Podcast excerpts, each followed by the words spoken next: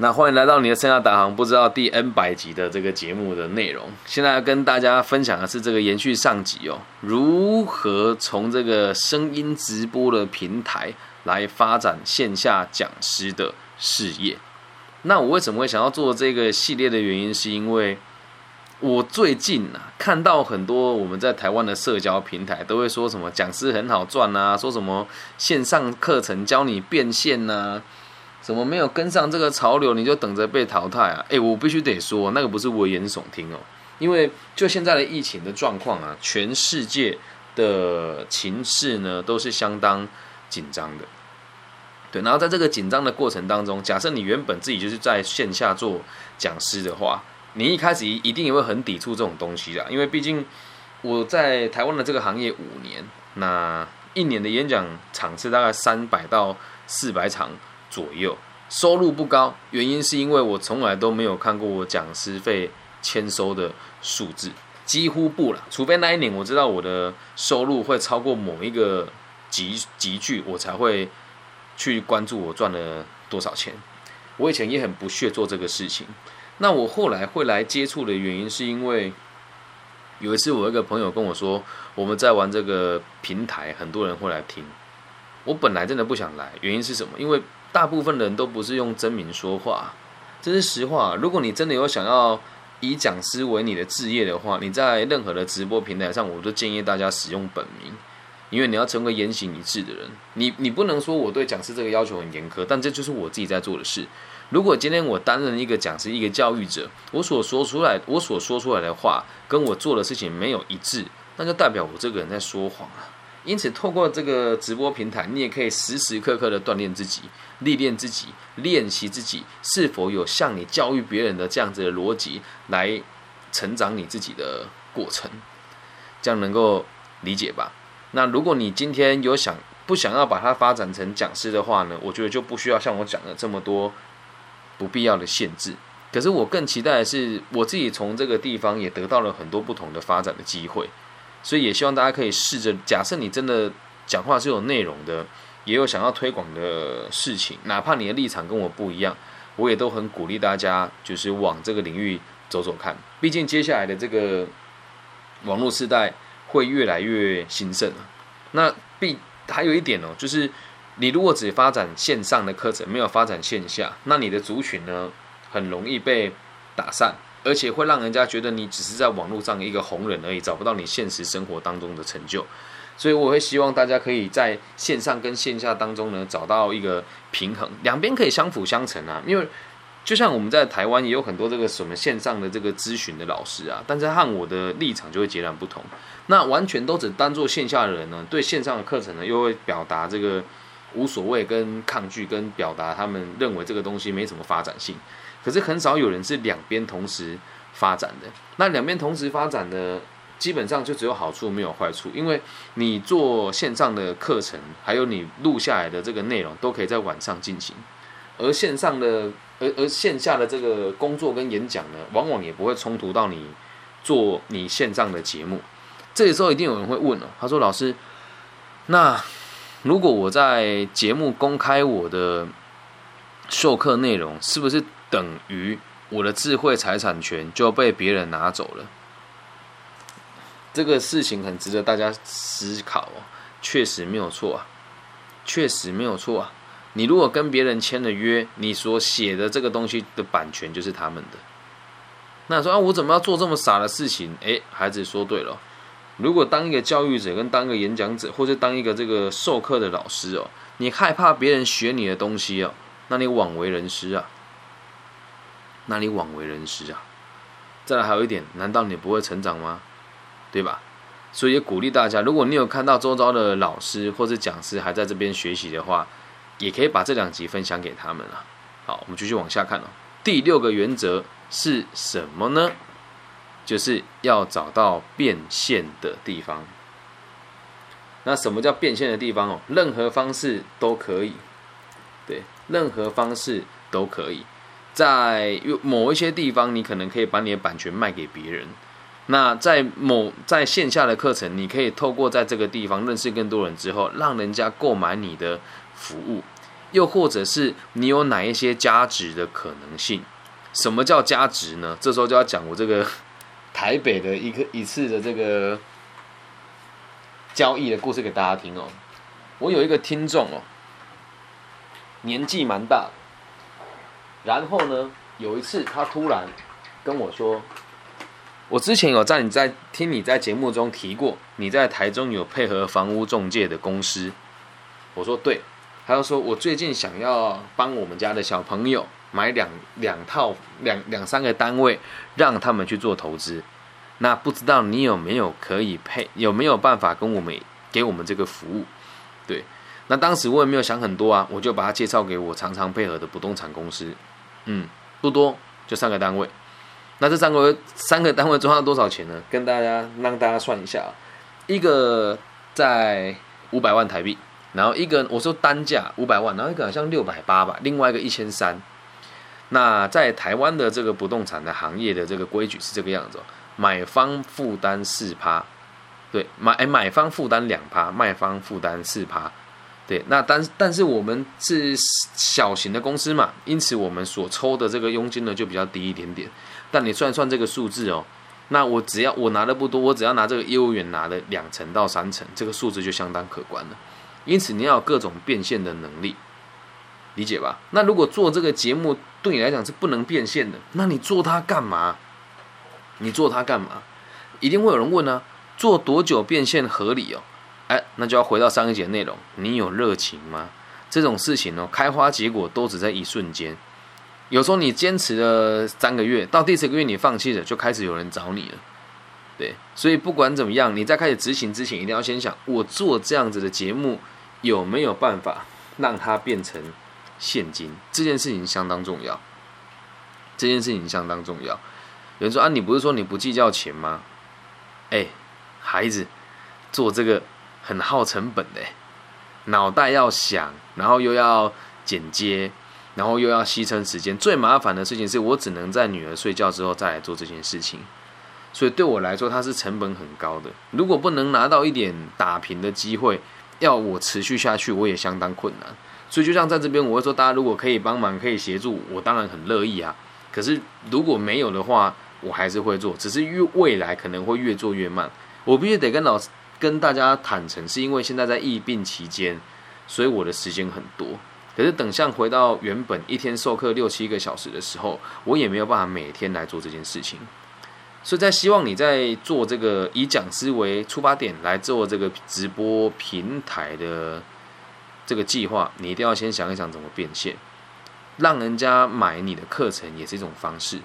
对，但是在华人区哦，这个也也是跟大家讲，在 Clubhouse 在这个平台上，我认识了很多不同领域的人，也不同地区的人嘛。那他们跟我说，李老师，你算是很幸运的，你的你的朋友都算你对很对你都很支持。对，反正不管怎么样，如果你在这个地方耗上了大量的时间，又对你的事业没有帮助，我就不建议你做，我就不建议你做。对，毕竟我今天讲这件东西，并不是希望你付钱来跟我学习，而只是希望你自己可以看到个可能性之后，去追求更多不可，去追求更多不同的发展，这样能够理解吧？所以变现是很重要。第六点，你一定要能找到变现的方式。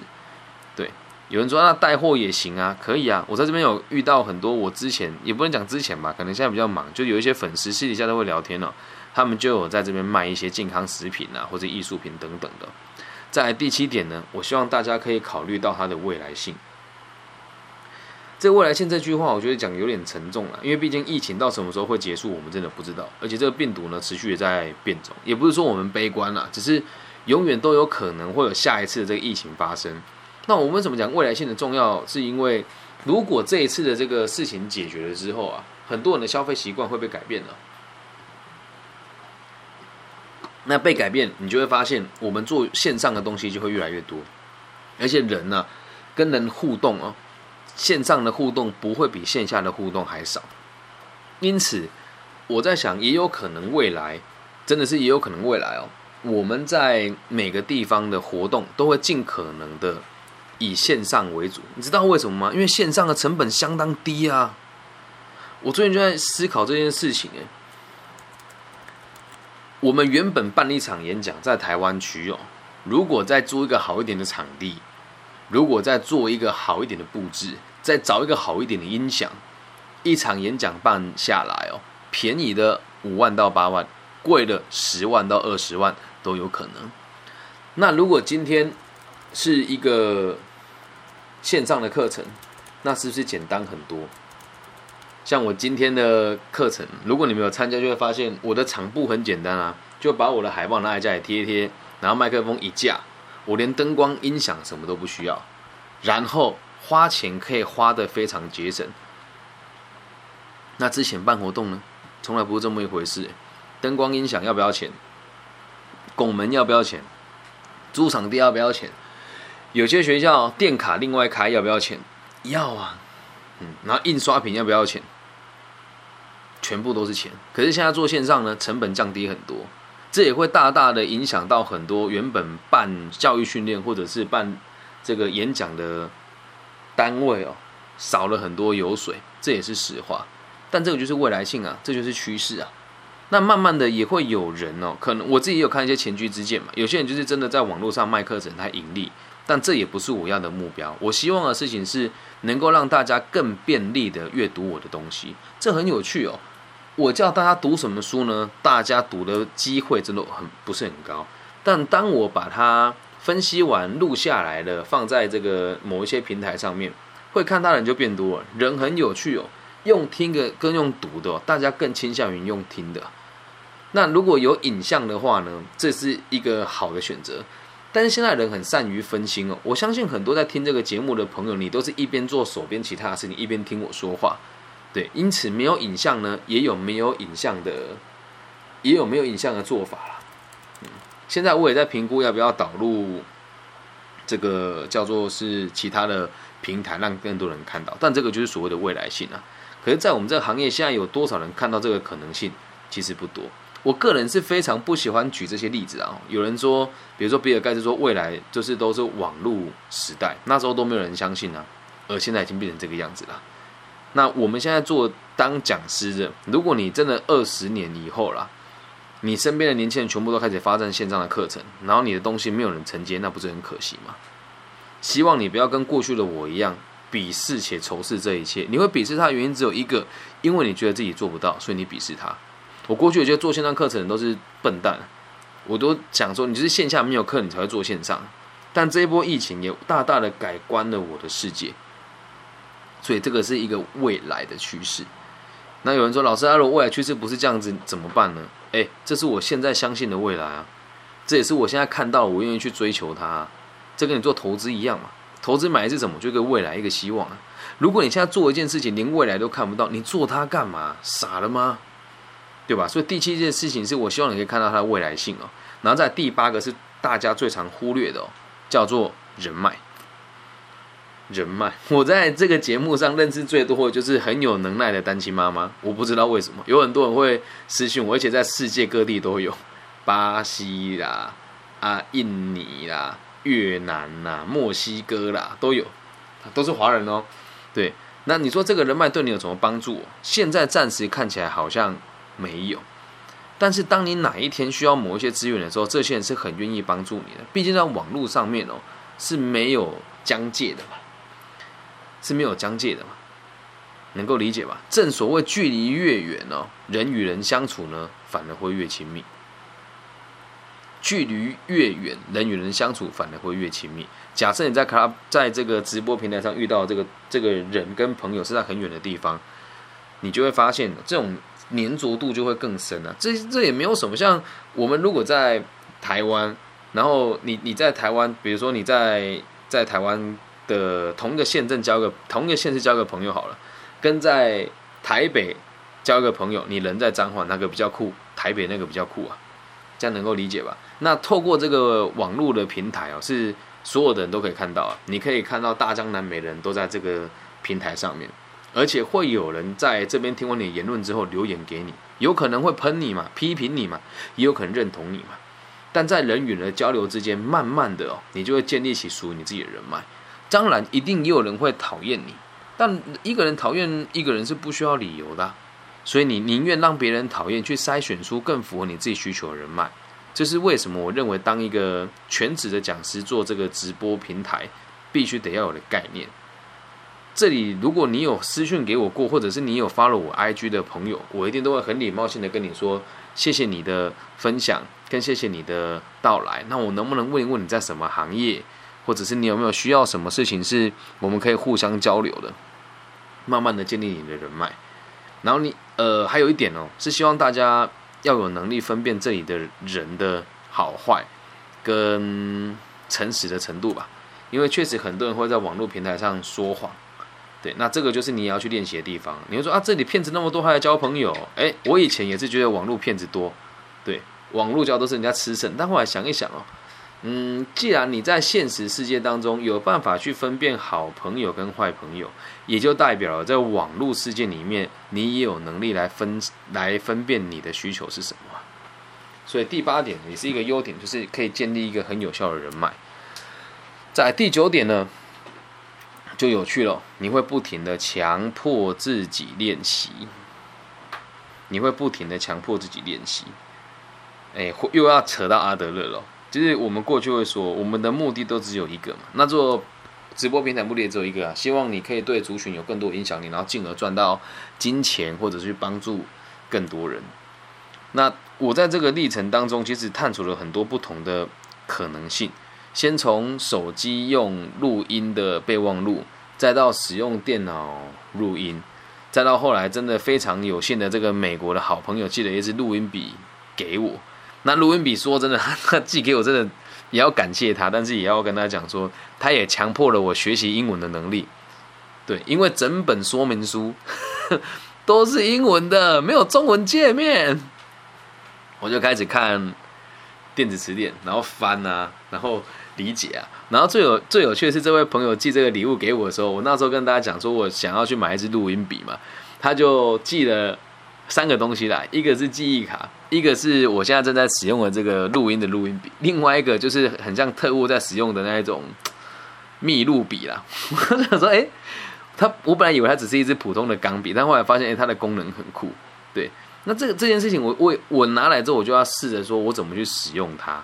那说真的，用用这些东西的过程当中，你就会发现，真的会找到最最符合你自己的方式。现在我在做这个节目的方法是，录音笔我随时都放在口袋里面，对，因为现在都疫病期间嘛，不能出门嘛。那未来如果在开车的时候，我可能就一边开车一边录，或是一边搭车一边录，一边上厕所一边录，偷偷告诉大家，这里面有几集真的是我一边拉屎一边录的，嗯，强迫自己练习。然后可以看到你在阅读的方式的层面上会有很大的突破，因为你要一边读一边思考晚上或者是下一集我要给大家什么样子的内容，于是你就会慢慢慢慢的成长。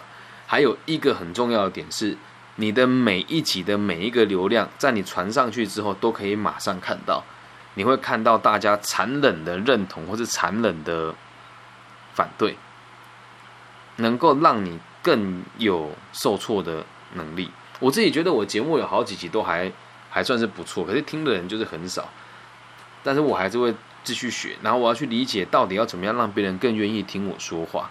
其实真的也很感谢网易云这个平台哦，因为我们有很多东西都是得讨论过它才能够发布出来的。对，那我自己也在学习当中。我不知道大家有没有发现，我现在说话，有的人会说你变得没有以前那么好笑。但是反过来讲，就是不轻佻啊，对。但等这个急速录完，我还是跟还是可以跟平常一样。但我一直忽略了一件事哦，当别人不认识你的时候，单从单纯从你的声音跟你讲话的内容来评断你，假设你真的有太多不当的言论，确实会造成你发展上有很大的线索。所以这些也都是我在做节目的过程当中，慢慢的被练习出来的。然后最有趣的事情是哦，大家可能也都很难以相信，我做这个节目真的都只是在家里的书桌前面，跟一支录音笔，还有一台已经用了五年的 Mac 电脑，跟一支有瑕疵的 iPhone 来做这些事情。对，然后慢慢的，我现在就会跟自己讲说，我有没有必要再买一个什么麦克风啦，或者是买一个这个更好的剪接软体呢？我也在学习啊。也就是从错误中学习啊，然后还有一点练习，看看自己有几两重。有人说过一句话：你能对多少人说话，就代表你成就能有多高。以前觉得听这个话好像蛮放屁的，但是现在想起来真的蛮有道理的。当你有底气的时候，看到人群就不会心虚。而在 Clubhouse 上面跟这个网一些直播平台上面，你说的话有人听，你就要更相信自己的内容是有用的。在最后第十个原则哦，第十个原则听了那么多，如果你真的想做的话，你必须得行动。如果你没有行动，你只是听我说，你不会知道我说的是真的还是假的，你也不会知道这些东西对你做之后有没有帮助。你更不会知道你的潜力在什么地方，因为没有行动，你就什么都学不到。那你会说你讲的那么简单，那怎么开始啊？注册一个账号啊，很快就开始了。注册很容易的，然后注册完之后去想你要说什么东西。一开始可能讲话也没什么内容，开始去分享你的日常生活也是可以的。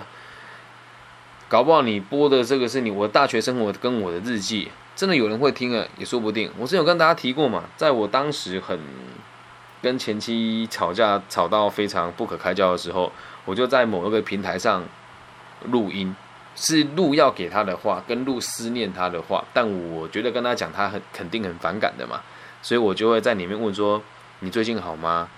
然后台中又下雨了，不知道你那边过得怎么样？你今天呢？我自己煮了一盘这个番茄炒蛋，我觉得很好吃。我很想分享给你，但我知道你现在不在我的身边，也有可能你在别人身边。